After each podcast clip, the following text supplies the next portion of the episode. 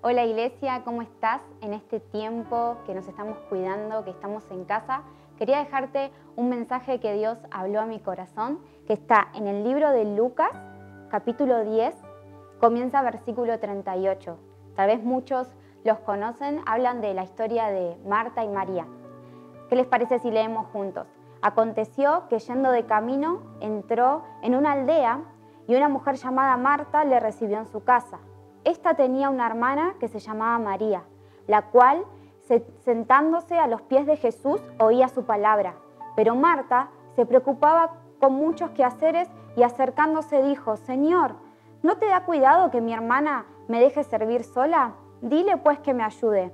Respondiendo Jesús le dijo, Marta, Marta, afanada y turbada estás con muchas cosas, pero solo una cosa es necesaria y María ha escogido la buena parte, la cual no le será quitada. Como vemos en esta, en esta palabra, hay dos situaciones, dos mujeres, una preocupada y una que está disfrutando de Jesús, de que Jesús esté ahí en su casa.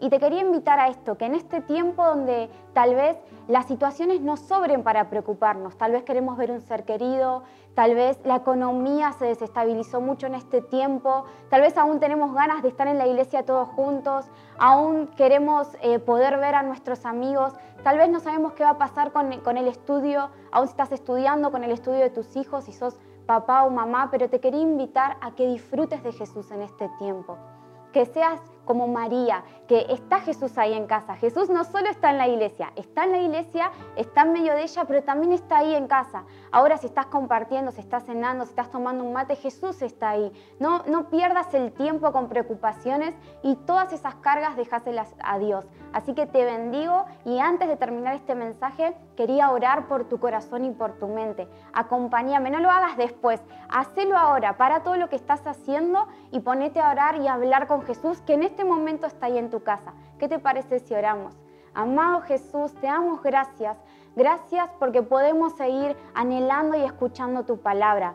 Gracias porque en este tiempo nos invitas a no preocuparnos y solamente ocuparnos de tu persona y de tu presencia.